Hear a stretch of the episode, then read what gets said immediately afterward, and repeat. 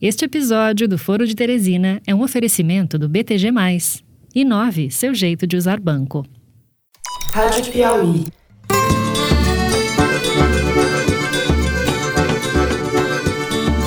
Olá, está começando mais um Foro de Teresina, o podcast de política da revista Piauí. Nós temos duas vacinas para janeiro: a vacina da Fiocruz com a AstraZeneca e a do Butantan com Sinovac. Quando a Anvisa concluir a sua análise, três, quatro dias depois, nós estamos distribuindo a vacina no Brasil. Hoje nós estamos numa formação um pouco diferente. O nosso Toledão não participa do programa porque pegou Covid na última semana e está em casa se recuperando.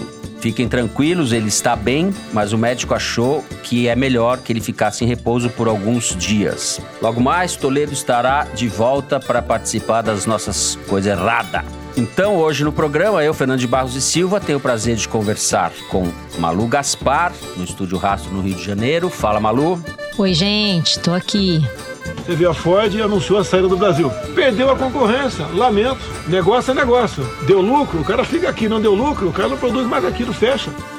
Thaís Bilenque, velha conhecida de vocês do foro, diretamente de Brasília. Oi, Thaís. Oi, oi, oi, Fernando. E com o Bernardo Esteves, também veterano aqui das nossas Teresinadas. Fala, Bernardo, diretamente de Belo Horizonte. Oi, Fernando. Oi, pessoal. Feliz ano novo para todo mundo. Historicamente, as polícias militares, assim como a Polícia Civil, sempre atenderam a orientação dos governos estaduais. Não há nenhuma razão que justifique, exceto a militarização desejada pelo presidente Jair Bolsonaro. Muito bem, eu vou passar então para os assuntos da semana. A gente vai abrir o programa de hoje falando da divulgação, agora sim completa, dos resultados da vacina Coronavac. Vamos discutir o que dizem esses resultados e para quando podemos esperar, de fato, o começo da vacinação no Brasil. Em seguida, vamos falar do anúncio feito pela Ford de que está fechando as suas fábricas no Brasil e quais são as implicações disso, nada pequenas, num ambiente econômico já muito delicado. Por último, no terceiro bloco, a gente vai discutir o avanço do bolsonarismo na área de segurança. Vamos falar do aumento do número das armas de fogo nas mãos de civis e do projeto de lei que pretende tirar dos governadores o controle sobre as polícias nos estados. Ao que parece, estamos assistindo à gestação de algo como uma milícia civil-militar, com consequências virtualmente gravíssimas para a democracia e para o Brasil. É isso, com essa pauta animada, vem com a gente.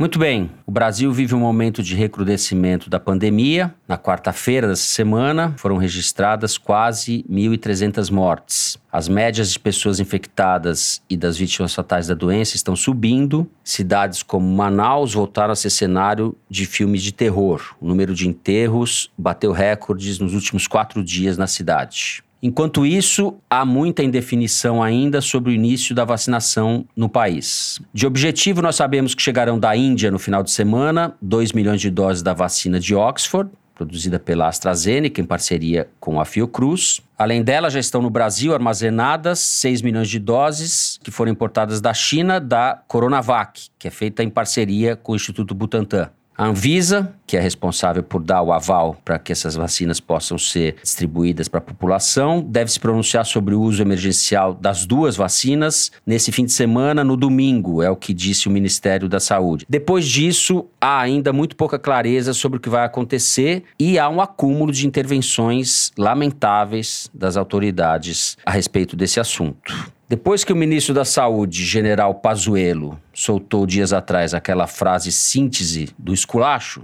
a vacinação vai começar no dia D, na hora H, no Brasil. Depois disso, o Ministério da Saúde veio a público nessa quarta-feira para dizer que a vacinação começará ainda em janeiro. Diz que ela vai ser simultânea em todo o território nacional, mas como isso será feito também não se sabe. Mas não é só isso não. Na semana passada, o governo de São Paulo anunciou a novidade da Coronavac, omitindo parte dos dados sobre sua eficácia. Usou-se, ao que parece, aquela estratégia do ex-ministro Rubens Recupero. O que é bom a gente divulga, o que é ruim a gente esconde. Só nessa semana, na terça-feira, o Butantan e o governo de São Paulo revelaram que a eficácia global da vacina é de 50,38%, mas essa eficácia global é muito inferior ao que havia sido sugerido na semana passada, não é, Bernardo? Foi uma pegadinha? Com certeza, Fernando. Claro, você falou aí o que é bom a gente mostra, o que é ruim a gente não mostra. Eu quero argumentar aqui que 50,4% não é uma eficácia ruim para a Coronavac, mas do jeito que o Dória gerenciou a divulgação desses dados, ficou parecendo que era algo que ele queria esconder, e isso é muito ruim, isso dá munição para quem quer espalhar desinformação sobre a vacina. Eu acho que assim, o governo de São Paulo fez uma lambança na divulgação dos dados da eficácia da Coronavac e não tinha a menor necessidade disso. O Dória embarcou nessa guerra da vacina com o Bolsonaro, né, no governo federal, e com essa atitude ele acabou se igualando ao Bolsonaro, dando combustível para os negacionistas da vacina. Isso mostra que nessa guerra das vacinas não tem ninguém aí querendo agir a serviço da saúde pública, né? Tá todo mundo agindo primeiramente atendendo os seus interesses próprios, né? Ano passado, o governo de São Paulo adiou por duas vezes o anúncio desses dados. E na coletiva que eles fizeram na semana passada, esse número estranhamente ficou de fora. É, embora já tenha isso divulgado, explica para o ouvinte os números que foram divulgados, que foi 78 e 100, e esse número de 50,4, arredondando, que foi omitido, né? Isso, pois é. 78, esse é um número muito bom. Esses números todos dizem respeito a uma comparação entre dois grupos dos ensaios clínicos. Quem tomou placebo, né? Ou seja, tomou um composto sem saber que não era vacina, e quem tomou de fato a vacina que estava sendo testada. Então, entre quem tomou o placebo e quem tomou a vacina, houve uma diminuição de 78% do risco das pessoas contraírem uma versão leve da Covid. Esse número circulou muito na semana passada, esse 78%, e 50,4%. Não é uma eficácia ruim, a OMS vem falando isso desde o, faz meses, né? Vem se dizendo que é útil sim para a gente virar esse jogo, enfrentar a pandemia. A gente tem contratos, né, para dezenas de milhões de doses dessa vacina. Então, enfim, esse é um número que deveria ter sido anunciado desde o começo.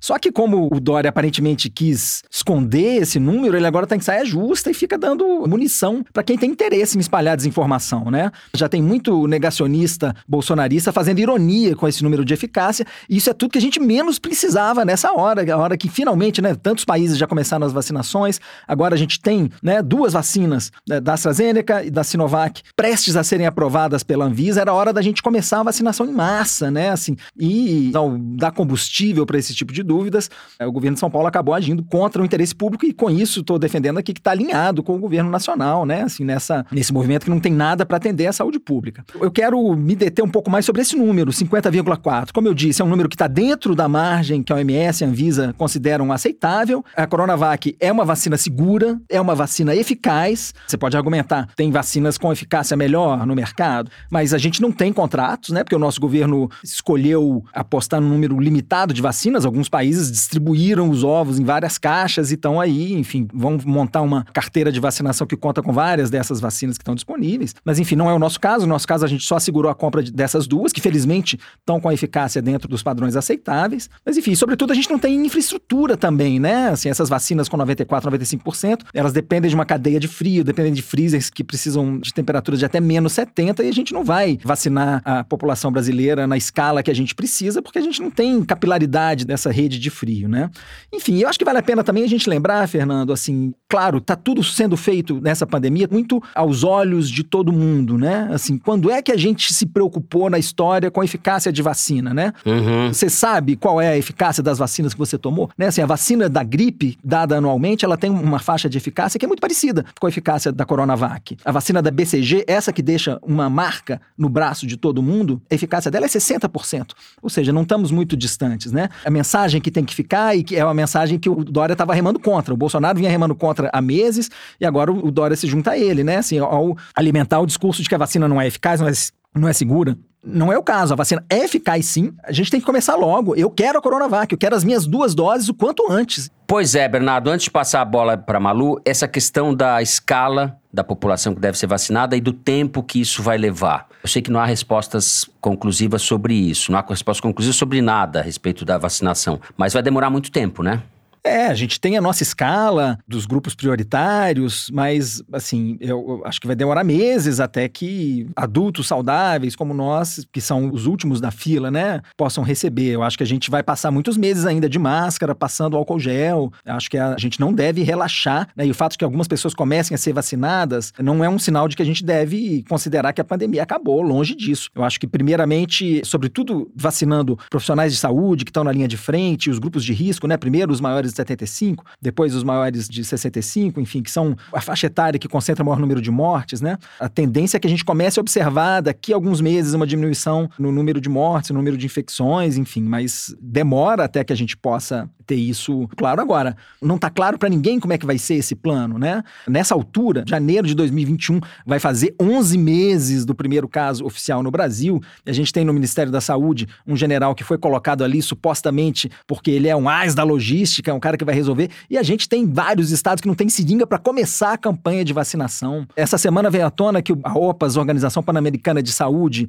ofereceu ao Brasil a venda de milhões de seringas em setembro. O Brasil demorou três meses para dizer que ia comprar e escolheu, Fernando, o frete econômico. As seringas estão vindo de navio no meio da pandemia. Pior que isso, só de joelho. Vem de joelho. é. Traz a seringa de joelho. Pois é, nessa hora, a gente está gravando, 14 de janeiro, era pra gente estar tá discutindo coisas do tipo, então, como é que vai ser o sistema para notificar as pessoas para irem para os postos de vacinação? Quem vai para qual posto? Como é que a gente vai fazer com que essas pessoas não aglomerem durante a vacinação? Como é que a gente vai gerenciar a segunda dose? Como é que a gente vai ter um controle nacional de que fulano tomou a vacina tal em tal posto, então ele tem que voltar tal dia, sabe assim, a logística fina que a gente precisava estar tá discutindo era essa, não uma logística de vamos comprar seringa, meu Deus, pelo amor de Deus, chegou janeiro, as vacinas estão aí e eu não tenho seringa, sabe? É inacreditável. Malu, Bernardo já deu um quadro geral aí, começando pela lambança do Dória, pela lambança do governo federal. Você está acompanhando esse caso que, que te chama mais atenção nesses últimos dias? Bom, primeiro é o seguinte: o diagnóstico do Bernardo está correto. A marketagem do governo de São Paulo conseguiu fazer uma coisa que era boa parecer ruim,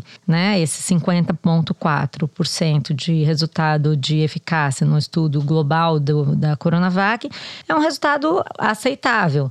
Né? Você tem algumas particularidades nesse estudo. Até queria comentar aqui que a gente tem recebido comentários de ouvintes, um deles o infectologista Mauro Chester, que é professor titular do FRJ, respeitado no mundo inteiro pelos estudos que ele realiza, e também recebi uma nota da Sociedade Brasileira de Imunologia sobre o mesmo assunto. Os dois ponderando que não seria correto a gente comparar os estudos, tipo o estudo da Coronavac com o estudo da Fiocruz ou da Moderna ou da Pfizer, porque esses estudos eles são feitos em condições diferentes, com públicos diferentes. A de Oxford, por exemplo, é no público geral e a do Butantan entre profissionais de saúde que estão muito mais expostos ao vírus e também os critérios que se considera para confirmar confirmar um caso de Covid são muito diferentes conforme o estudo, então que não é correto a gente comparar. Independentemente disso, 50,4% é um resultado bastante bom. Tudo indica que houve uma questão que é a ânsia do governador João Dória para dizer que está passando na frente aí nessa corrida da vacina, para dizer que tem a melhor vacina.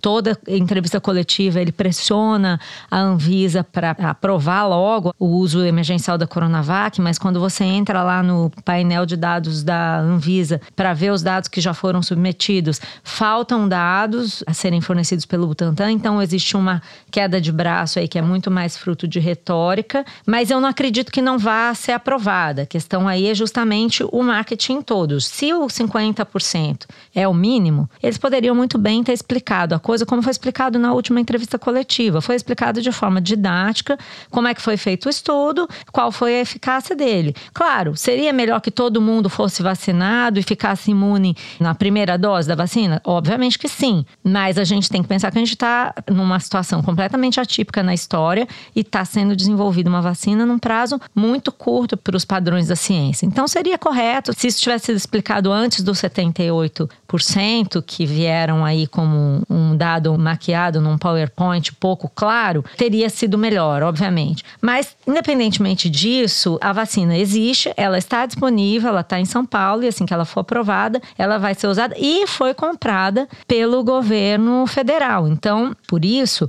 eu não acredito que vai haver grandes diferenças nem no prazo, nem no humor da Anvisa com relação às duas vacinas, a de Oxford uhum. e a do Butantan, porque agora tudo vacina comprada pelo governo federal. Ainda mais porque agora o ministro Eduardo Pazuello já deu um jeito de importar da Índia, fizeram de tudo para conseguir trazer essas duas 2 milhões de doses da vacina de Oxford para o Brasil, que está vindo da Índia, de um laboratório indiano. É, eles dizem que é a mesma tecnologia, mas está vindo da Índia.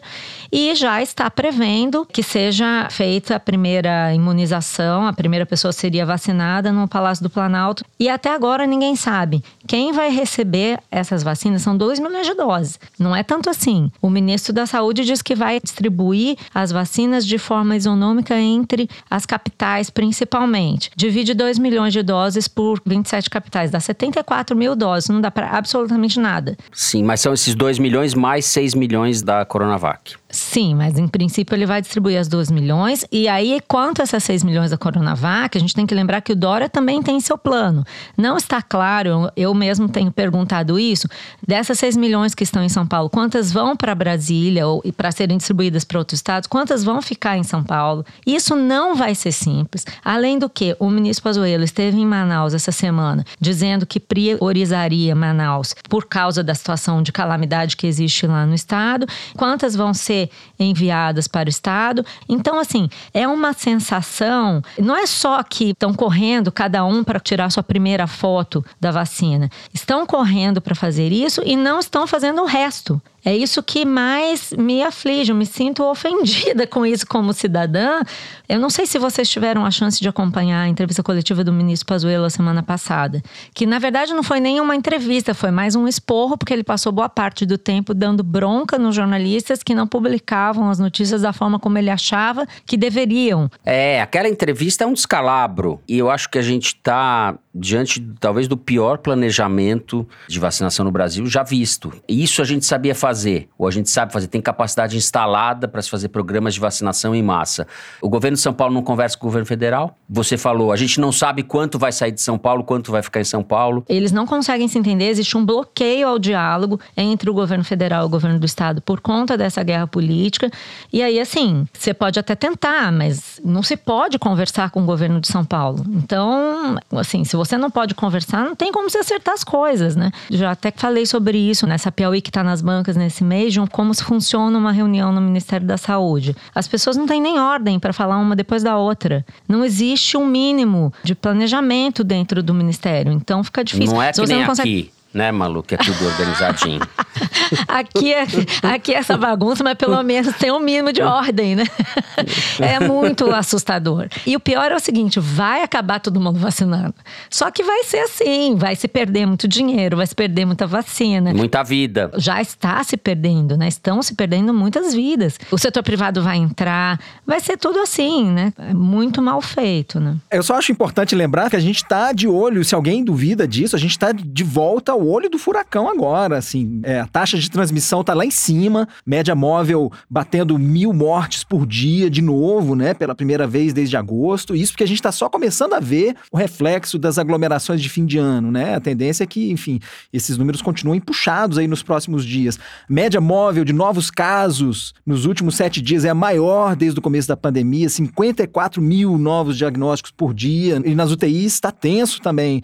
Na rede pública, a gente tem nove capitais que estão com mais de 80% das UTIs para Covid ocupadas: Manaus, Boa Vista, Macapá, Belém, BH, Vitória, Rio, Curitiba e Campo Grande. Esses números são do período entre 21 de dezembro e 4 de janeiro. Quer dizer, tá pior, vai piorar, Fernando. A gente tem que continuar de olho. O vírus está aí entre nós. E o fato de que provavelmente algumas pessoas já terão sido vacinadas daqui até o próximo programa, mas quero reforçar essa mensagem. Isso está longe de significar. É o começo da virada, mas o reflexo disso vai demorar alguns meses. Vamos seguir de olho, seguir isolados na medida do possível, porque a coisa tá feia lá fora.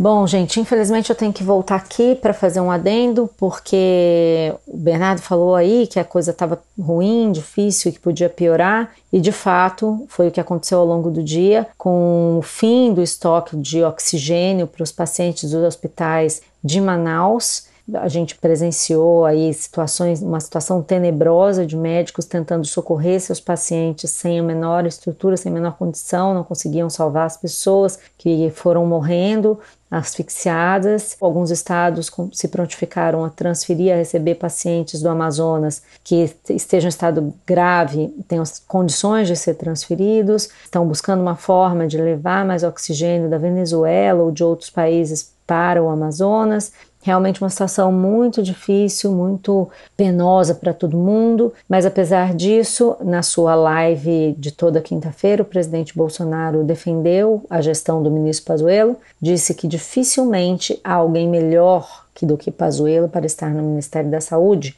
que segunda-feira ele estava trabalhando cedo em Manaus numa flagrante mentira, diz que o general resolveu imediatamente o problema de gente morrendo sem ar em Manaus e ainda diz que críticas ele aceita, mas lamenta o que ele chamou de perseguição. A gente aqui lamenta esse tipo de declaração e deixa aqui a nossa solidariedade, tanto para os parentes das vítimas, para os amigos das pessoas que hoje, infelizmente, perderam sua vida e para os médicos profissionais de saúde que estão passando por essa situação tão terrível. Bom, nós vamos encerrando o primeiro bloco do programa por aqui. Na sequência, nós vamos falar da Ford, da economia, da crise, da recuperação em V, prometida pelo ministro Paulo Guedes, né? Seria o ano da virada esse. A gente já volta.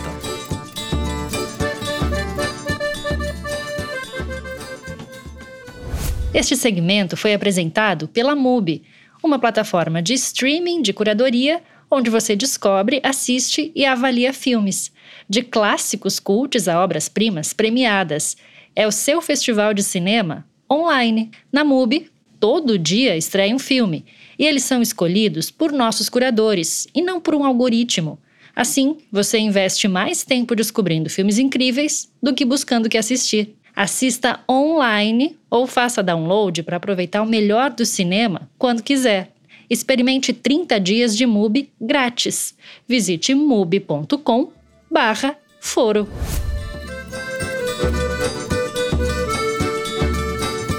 Muito bem. A Ford se instalou no Brasil em 1919, há mais de 100 anos, em São Paulo. Pouco mais de um século depois, a primeira montadora a funcionar no país anunciou que não vai mais fabricar carros por aqui. Está de saída. A produção da fábrica de Camaçari, na Bahia, e de Taubaté, no interior de São Paulo, será interrompida imediatamente. A fábrica de Horizonte, no Ceará, também deve ser desativada até meados do ano. A Ford possui mais de 6.600 funcionários no país. Quase todos devem perder o emprego. Mas o impacto da saída da montadora vai muito além, porque afeta toda uma cadeia econômica que tinha na produção do carro centro de gravidade. O prefeito de Camaçari disse que apenas na cidade ele estima uma perda de mais de 12 mil empregos. Outro aspecto, Malu, é a enxurrada de benefícios fiscais que têm sido concedidos ao setor automotivo nas últimas décadas. De 2000 a esse ano, ou seja, em 20 anos, a União deixou de arrecadar cerca de 69 bilhões de reais em impostos. Não obstante, a venda de carros vem diminuindo. A Ford sofreu uma redução grande no ano passado e a decisão da empresa teria sido motivada por uma reestruturação global. O problema é complexo, a gente sabe. A brilhante administração de Jair Bolsonaro tem alguma culpa nesse cartório ou não? Sim, o problema é bastante complexo e eu passei os últimos dias consultando aí os universitários para tentar entender justamente o que cabe a quem fazer e se a gente pode destrinchar esse processo de forma que fique claro qual é o problema. Acho que o problema não foi provocado pelo governo Bolsonaro. A questão é que o governo Bolsonaro não sabe lidar com ele, pode vir a agravá-lo. Primeiro assim, existe realmente uma questão que não é do Brasil especificamente, que é global, que é uma transformação radical na indústria automotiva, principalmente com o surgimento do carro elétrico, que transforma a própria forma de fabricar o veículo, muda toda a cadeia da indústria, tem muito mais tecnologia aplicada e também com a mudança no padrão de consumo mesmo no mundo. Menos gente tem querido comprar carros, se você tem mais é, transporte público, mais aplicativos de carona, de uso de carro compartilhado, tudo isso está modificando a forma de consumo e a própria configuração da indústria. E a Ford não se adaptou bem a esse cenário e demitiu funcionários nos Estados Unidos, fechou fábricas na Europa e também cancelou planos de expansão. Isso nada tem a ver com o Brasil. Ele é um processo que está acontecendo no mundo inteiro e a gente leu muito sobre isso há anos atrás, a quebradeira de empresas fabricantes de veículos nos Estados Unidos, né? Detroit, uhum. o caso de Detroit é um grande exemplo disso e para quem não viu, eu recomendo que se assistam o incrível documentário Indústria Americana, que ganhou o Oscar há um tempo atrás, que é exatamente um retrato de como funciona isso na prática. Mas fora isso, você tem uma questão que eu acho que é o que nos interessa mais, que é esse modelo brasileiro de incentivos e subsídios industriais que possibilitou o crescimento da indústria automotiva no Brasil. E eu acho que esse caso da Ford é exemplar como um alerta de que esse modelo faliu. Essa combinação de subsídios fiscais e elevadas tarifas de importação que, ao longo das décadas, foram criando uma reserva de mercado para os carros brasileiros, praticamente fecharam o mercado local para os importados, incentivaram realmente o crescimento dessa indústria, mas também, ao mesmo tempo, reduziram a competitividade, porque com o Brasil fechado para importações, se investiu em fabricar modelos que faziam sucesso aqui, mas não tinham muito mercado fora, tipo carro flex, que roda com álcool gasolina gasolina, carro 1.0. Esses carros vendiam bem aqui e eram exportados, mas principalmente para a Argentina por causa do regime especial de tarifas do Mercosul. Só que essa competitividade foi diminuindo à medida que no resto do mundo as cadeias de produção se dividiam. Eu tive acesso a um estudo do Banco Mundial, que até foi feito para o governo brasileiro, que mostra que no resto do mundo, enquanto os países dividiram as suas linhas de produção por país, cada país fazendo as partes do veículo que eles sabiam fazer melhor melhor. No Brasil, não. Aqui você produz tudo do começo ao fim. A ideia era incentivar a criação de uma cadeia ampla de fornecedores. Mas como não havia metas de produtividade, não havia uma escala para ir reduzindo os subsídios à medida que certas metas fossem atingidas, a indústria ficou dependente desses subsídios. E aí, com o tempo, especialmente ali para 2010, com a alta das commodities, o câmbio baixou muito, o dólar ficou barato, e com a falta de competitividade, nem mesmo essas proteções conseguiram impedir entrada dos carros importados no Brasil. Então, chegamos ao início da década de 2010 importando mais do que a gente exportava. E segundo o diagnóstico do próprio governo da época, que era o governo Dilma, essa falta de competitividade, somada à ineficiência energética, tornava os veículos brasileiros até 40% menos eficientes do que os concorrentes vendidos lá fora. E aí se aplicou um remédio que foi basicamente dar mais proteção a essas empresas para que elas fizessem o que já era feito no mundo inteiro sem proteção, que era melhorar a eficiência energética, e fechou-se mais ainda o mercado de carros com uma seção de regras aplicando sobre tarifa, tarifa para produto industrializado, que praticamente criaram a seguinte situação: se você não tivesse uma fábrica no Brasil, você não venderia carros no Brasil. O negócio era tão radical que o Brasil acabou sendo condenado no OMC por prática anticoncorrencial, chamava Inovar Alto esse programa. E aí o que aconteceu? Realmente o objetivo do governo foi atingido, mais fábricas vieram para o Brasil, nós chegamos a ter 22 montadoras de automóveis aqui e criamos uma capacidade de mais ou menos 5 milhões de carros que nunca foram fabricados. O máximo que a gente chegou a fabricar foram 3 milhões e meio de veículos. Por ano, né? É, esse mesmo estudo do Banco Mundial que eu li, que foi feito para o governo para subsidiar políticas, ele estima que no mercado brasileiro caberiam sete montadoras, nós temos 22. Então, quer dizer, essa proteção, ela criou artificialmente uma capacidade muito maior do que a gente tinha condição de atender. Aí houve um pouco de melhora na eficiência energética, mas não houve muita melhora em pesquisa e inovação. E aí, com a recessão, a alta do dólar, o dólar voltou a subir, e agora com a pandemia, ficou praticamente inviável para empresas que já vêm sofrendo grande transformação lá fora, produzir no Brasil. E o que essas empresas falam, e nisso elas têm razão, é que o modelo tributário brasileiro não facilita diminuir custos. Agora, é importante a gente também dizer que depois de 2018, quando o Temer assumiu, até por causa dessa condenação na OMC, eles tiveram que reduzir os subsídios. Que não reduziu completamente, ainda existe subsídios, mas realmente a situação, tudo isso se combinou esse quadro de recessão e câmbio alto e levou ao ponto atual. Então, assim, tem coisa que não tem jeito, porque o Brasil não é um país desconectado do mundo, né? Tudo indica que as mudanças tecnológicas vão continuar, que o país vai ter que continuar lidando com esse processo e vai vai precisar de uma política industrial diferente da que foi adotada nas últimas décadas.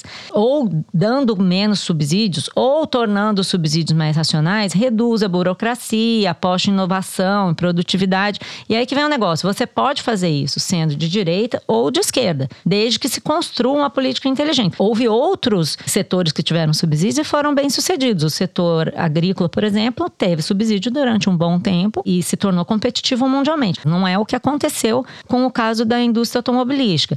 E o Paulo Guedes sempre foi contra subsídios, sempre disse que faria o que ele chama de desmame dessas indústrias. Uhum. E o que eu sei que tem sido falado internamente do governo é que, apesar do abalo provocado pela saída da Ford, não vão ceder.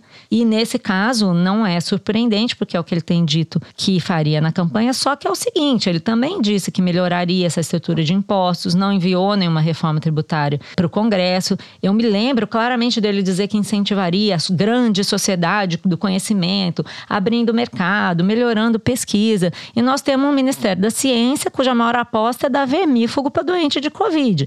Então é o seguinte: que o modelo anterior não funciona, a gente já entendeu. Agora, o que, que tem que ser colocado no lugar?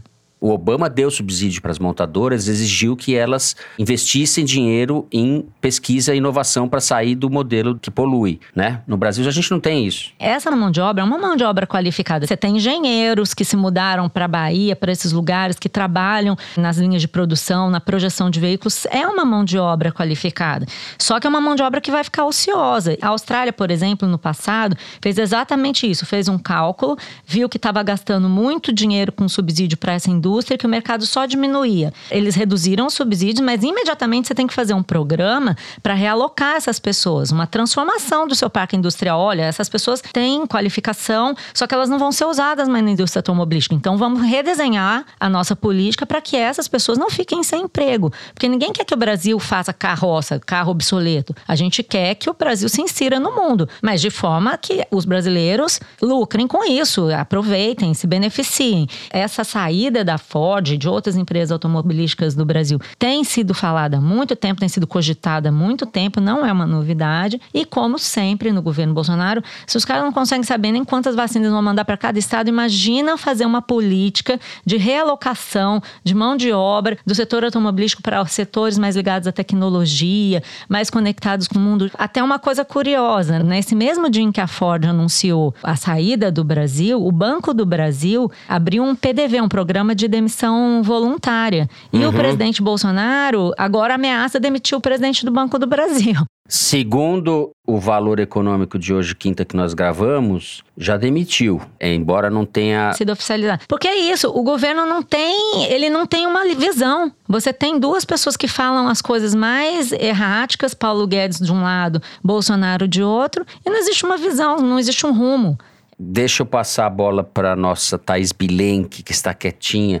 Você tem carro Ford, Thaís? Não, não tenho carro.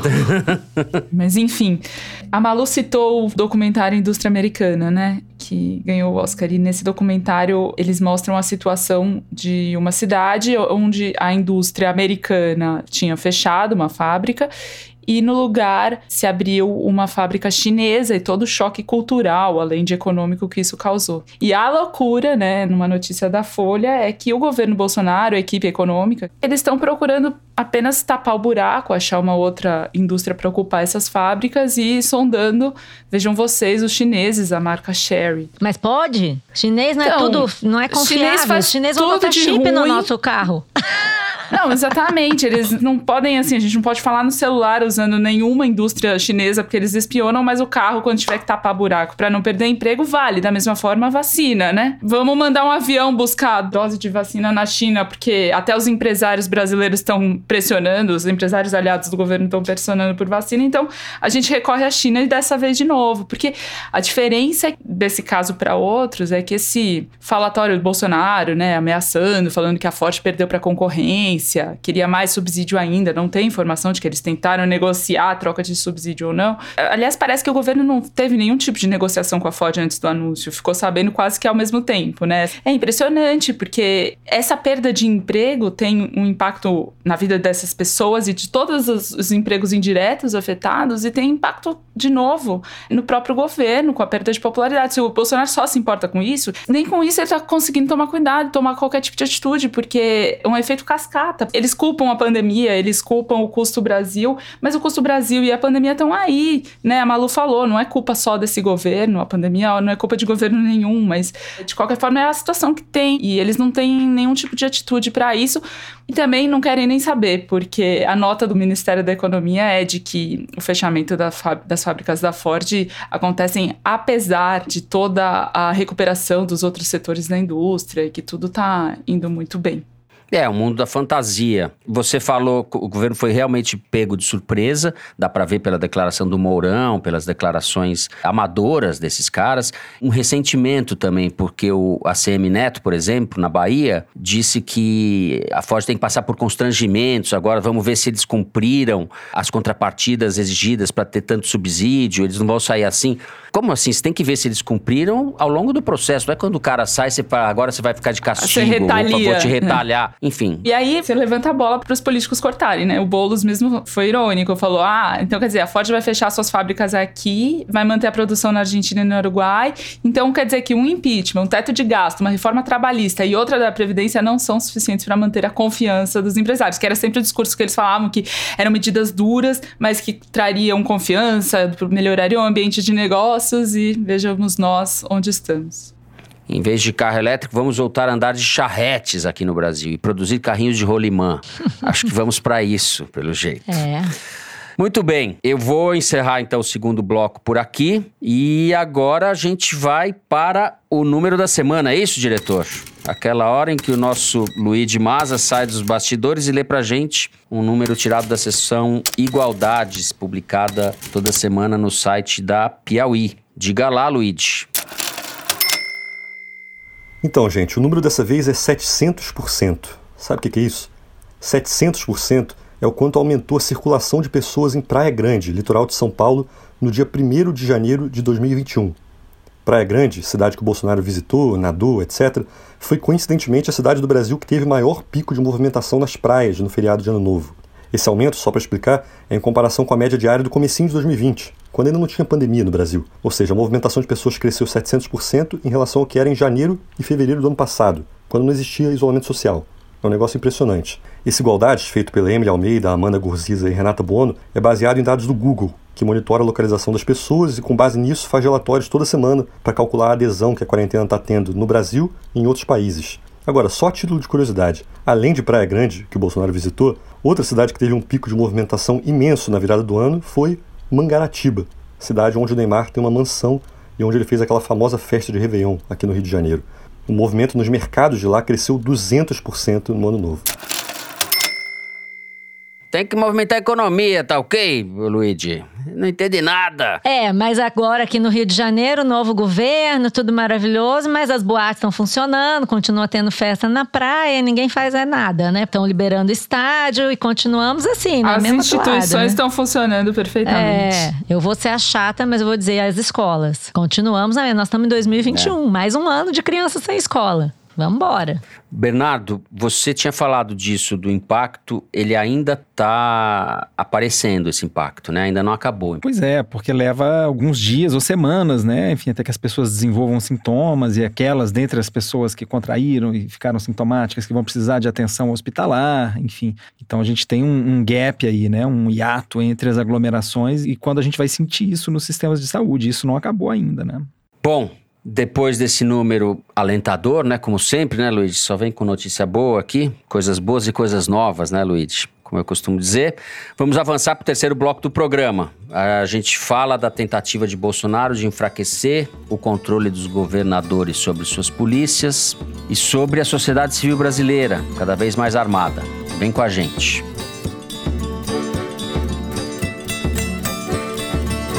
Muito bem. O Jornal Estado de São Paulo noticiou esses dias que o Congresso Nacional se prepara para votar dois projetos de lei lei orgânica das polícias civil e militar que restringem o poder de governadores sobre os braços armados dos estados e também do Distrito Federal.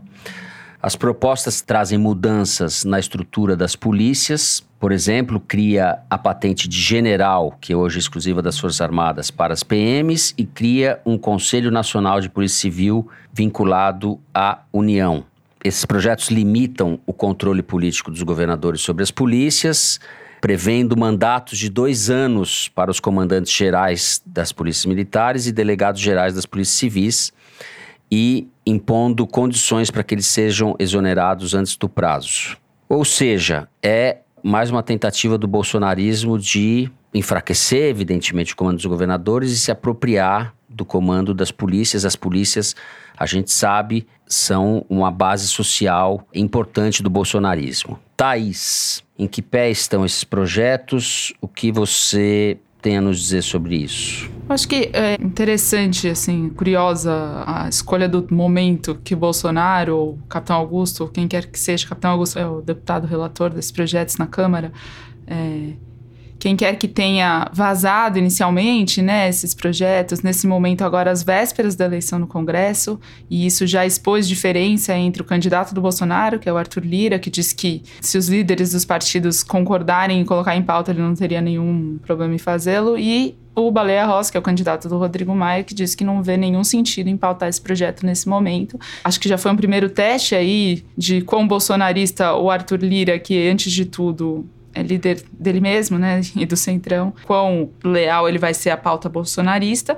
E acho também que é uma tentativa de mudar de assunto, porque afinal de contas a gente está esperando as seringas chegarem de navio, né, Bernardo, e as vacinas finalmente serem aprovadas. E é disso que tem que se falar, não é de uma mudança de um projeto de lei que está engavetado desde 2001 e nunca foi mexido. Por que, que agora está sendo mexido? Acho que um motivo muito evidente, não é nem indireto do Bolsonaro em colocar isso para girar é a estocada que ele dá semana sim, semana também nos governadores e o João Dória é o primeiro a passar esse recibo e dizer que é um projeto para quem gosta do cheiro de pólvora. Claro, ele quer esvaziar o poder dos governadores ou pelo menos ter mais um motivo para brigar com eles publicamente. Agora é isso, as chances desses projetos avançarem passa primeiro pela eleição na Câmara e no Senado e também conseguir maioria para fazer isso caminhar, porque a oposição é contra os governadores, boa parte deles, a maioria, se não, né, fora aqueles bolsonaristas, também serão contra. E é difícil que isso avance. Então fica parecendo mesmo que é mais uma daquelas espumas para mudar de assunto ou tentar passar assim na surdina, o que não foi possível. E é curioso também que isso causa uma saia justa para os generais e militares do governo federal que despacham no Palácio do Planalto, porque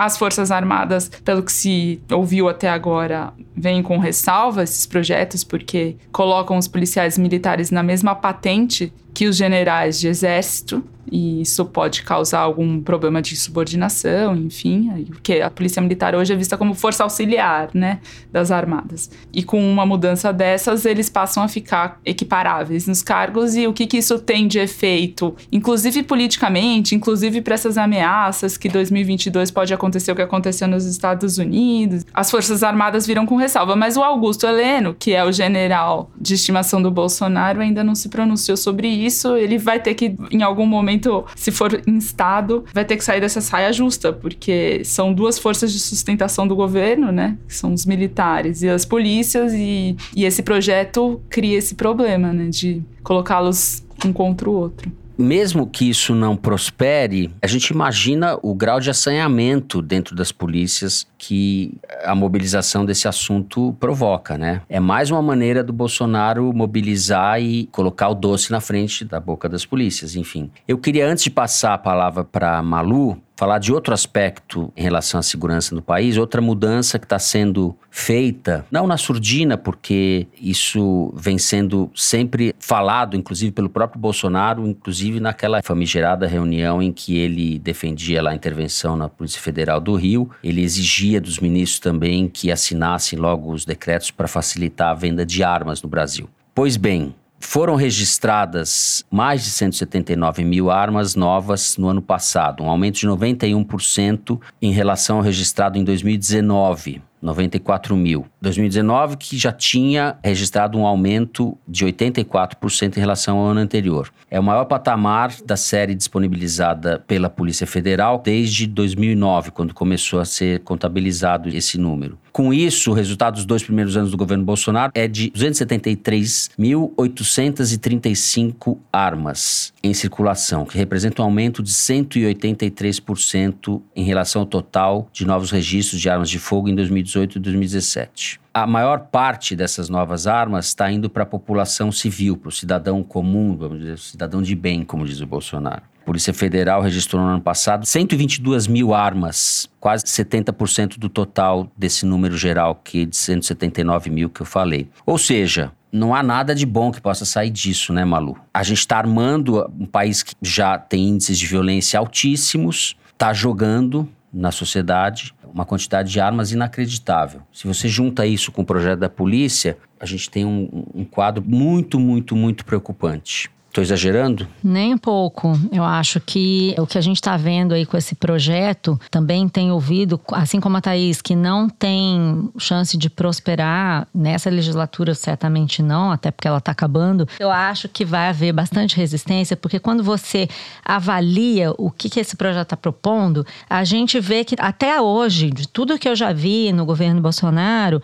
eu não tinha visto nada tão completo que expressasse de forma tão clara e enfática o que, que é a visão do Bolsonaro sobre as forças de segurança, essa visão miliciana do Estado brasileiro. Por quê? Bom, eu cubro várias coisas, mas também já teve uma época que eu cobri muita segurança pública e eu acompanho esses debates e sei que é uma reivindicação muito antiga dos principais estudiosos de segurança e, e de todas as entidades da área que haja uma reorganização das polícias. Esse projeto que foi ressuscitado agora, está sendo relatado pelo deputado Capitão Augusto, tinha, entre outras propostas, unificação das polícias é um ponto muito importante que é discutido há décadas e nunca se faz nada a respeito. Usar mais inteligência, menos a força. Todo o debate sempre foi dirigido para essa discussão. E aí o que o governo fez foi pegar essa proposta e não só desvirtuá-la, desvirtuar é pouco, ele virou ela do avesso e instituiu essas mudanças que vocês falaram, e algumas que me chamam bastante atenção, porque eu não preciso nem dizer o que, que é. Quando eu ler, vocês vão entender o que, que ele está pretendendo fazer. Ele cria um novo nível hierárquico para as polícias, não é só que ele diminui o controle dos governadores. O, o projeto cria um novo nível hierárquico para as polícias que responde diretamente ao presidente da República. Ele descola, desloca as polícias para uma espécie de obediência ao governo federal num nível mais alto. E ele faz uma coisa que também me impressiona muito, unifica o fardamento. Todo mundo vai passar a usar uma farda. Ele entra nesse tipo de detalhe porque isso tem um significado. Uma farda marrom, caque, sei lá, todos vão usar a mesma cor de farda. Permite que os militares que são acusados em inquéritos policiais ou réus em processos sejam promovidos. Permite que eles sigam na carreira desde que o crime que eles tenham cometido tenha sido para defender a própria vida e estabelece que caberá às PMs e não mais à Polícia Federal a fiscalização da atividade de segurança privada. Bom, não precisa muito mais para você concluir que está havendo aqui um germe da formação de uma grande milícia sob controle do próprio presidente da República. Estava pensando nesse ponto quando eu li o artigo do professor Arthur Maranhão da Costa, da UNB, que é conselheiro do Fórum de Segurança Pública, e ele faz um comentário que eu acho muito pertinente. Ele diz assim: as aventuras autoritárias sempre começam pelo controle das polícias e das forças armadas.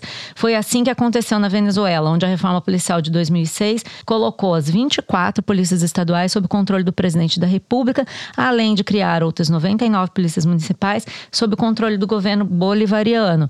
Então você tem uma nova polícia de farda marrom que obedece a um general e esse general só obedece ao presidente com aval para fazer o que elas quiserem basicamente. É um perigo dos mais graves que eu já vi, assim, nunca vi nada parecido no governo Bolsonaro. É de uma ousadia inacreditável viável. Eu custo a crer que os governadores vão deixar que o presidente da República avance nesse ponto, assim. Além do que tem o Pacto Federativo, né? O Brasil é uma federação de estados, não dá para você sair assim entrando na casa dos outros, abrindo a geladeira, não é assim que funciona. Né? É, imagina o Bolsonaro com controle institucional das polícias.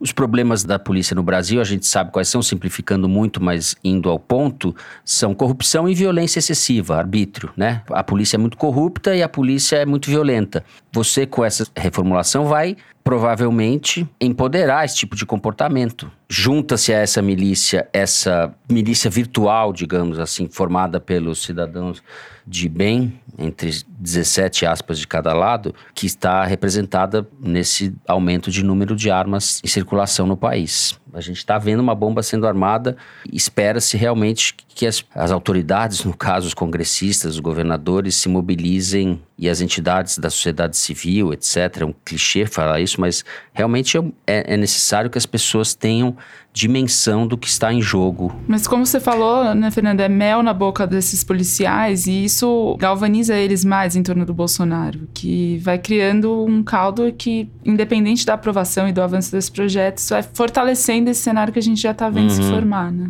Sim, é isso mesmo. Bom, é hora de terminarmos o terceiro bloco do programa. Em seguida, vocês vão poder me ver ganhando o Kinder Ovo da Malu. Vamos ver, né? Se, se vai ter arbitragem, problema de arbitragem de novo nesse programa. Fiquem aí que a gente já volta.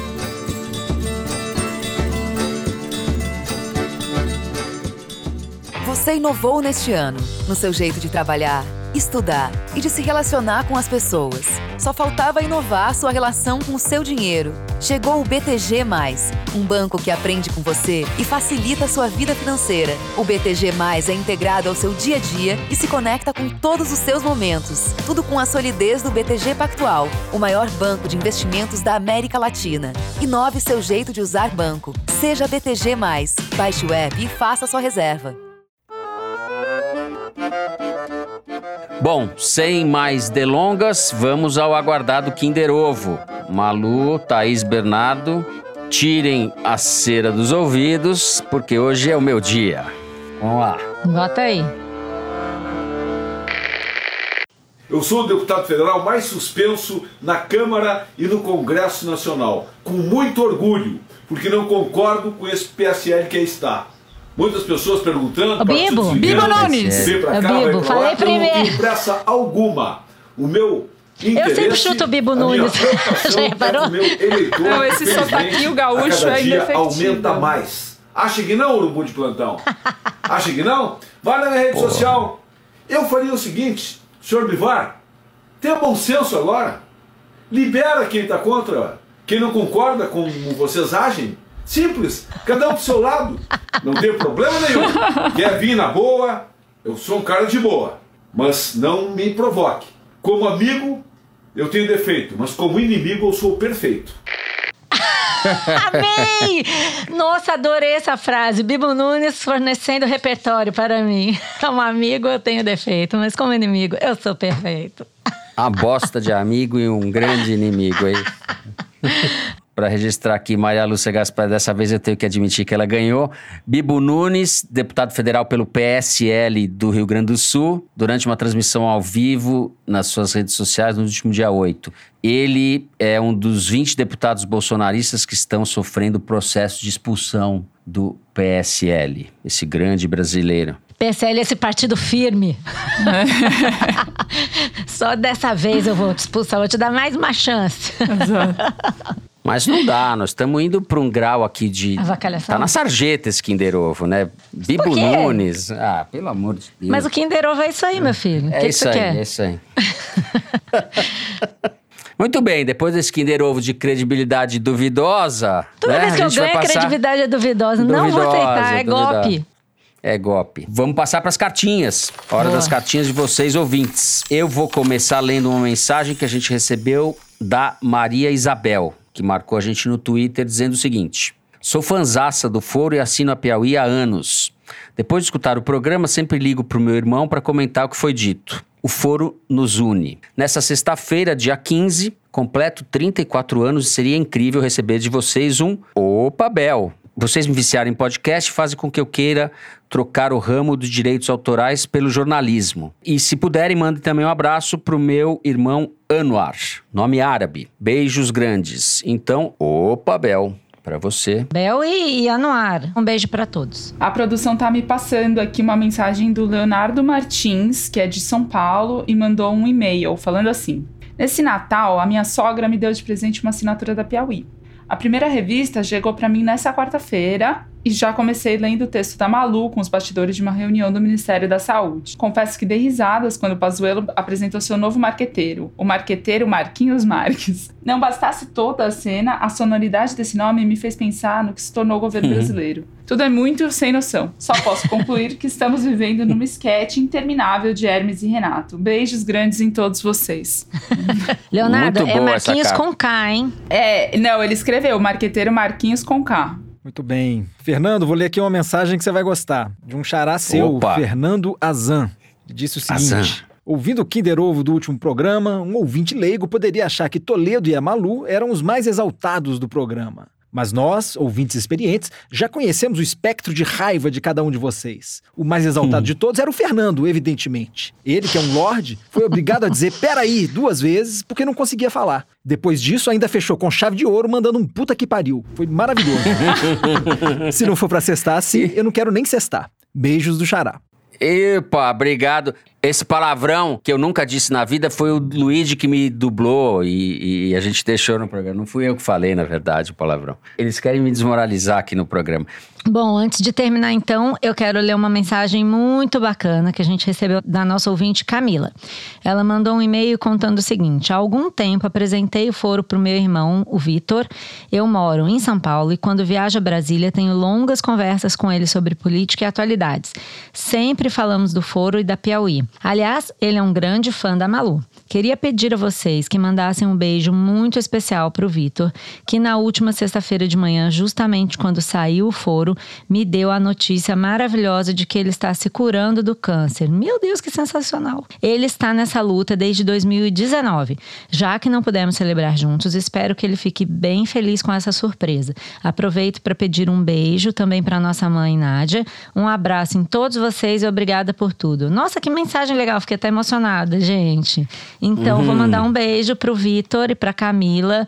Vitor, notícia ótima para fazer nossa sexta-feira. Fique bem, um beijo pra Nádia e pra Camila também. Beijo pro Vitor. Muito bem, muito bem. E pra Nádia, né? A Nádia é a mãe deles, né? Nádia é a mãe dessas duas criaturas fofas. Muito bem. Então, com isso, a gente termina. Sem música, diretor? Tem música? Hã? Não sei, por que a gente não põe a imunização racional? Que é o que a gente está querendo. Eu proponho pra gente acabar com música. Uma música inspiradora Pazuello. Beleza é sentir Opa! a O diretor já tá chacoalhando lá do outro lado. Sextou. Essa é a Malu Gaspar, dançando no estúdio, vocês não podem ver isso. que beleza! É isso. Uh, uh. Que beleza. Muito bem, ao som dessa música introduzida por Malu Gaspar, eu decreto encerrado o programa de hoje. Foro de Teresina, uma produção da Rádio Novelo para a revista Piauí, com a coordenação geral da Paula Scarpim. Nosso diretor é o Luiz de Maza, os nossos produtores são a Mari Faria e o Marcos Amoroso. O apoio de produção em São Paulo é do Vitor Hugo Brandalize, da Clara Reustab, do Renan Suquevicius e da Cláudia Holanda. A Mari Faria edita o vídeo do Foro Privilegiado, o teaser que a gente publica nas redes sociais da Piauí e no YouTube. A edição do programa é da Evelyn Argenta e do Thiago Picado. A finalização e mixagem são do João Jabassi, que também é o intérprete da nossa melodia tema, composta por Vânia Salles e Beto Boreno. A nossa coordenação digital é feita pela Kelly Moraes e pela Juliana Jäger. A checagem do programa é feita pelo Gustavo Queiroz. O Foro de Teresina é gravado nas nossas casas e no Estúdio Rastro, com o apoio do Dani Di e do Gustavo Zisman.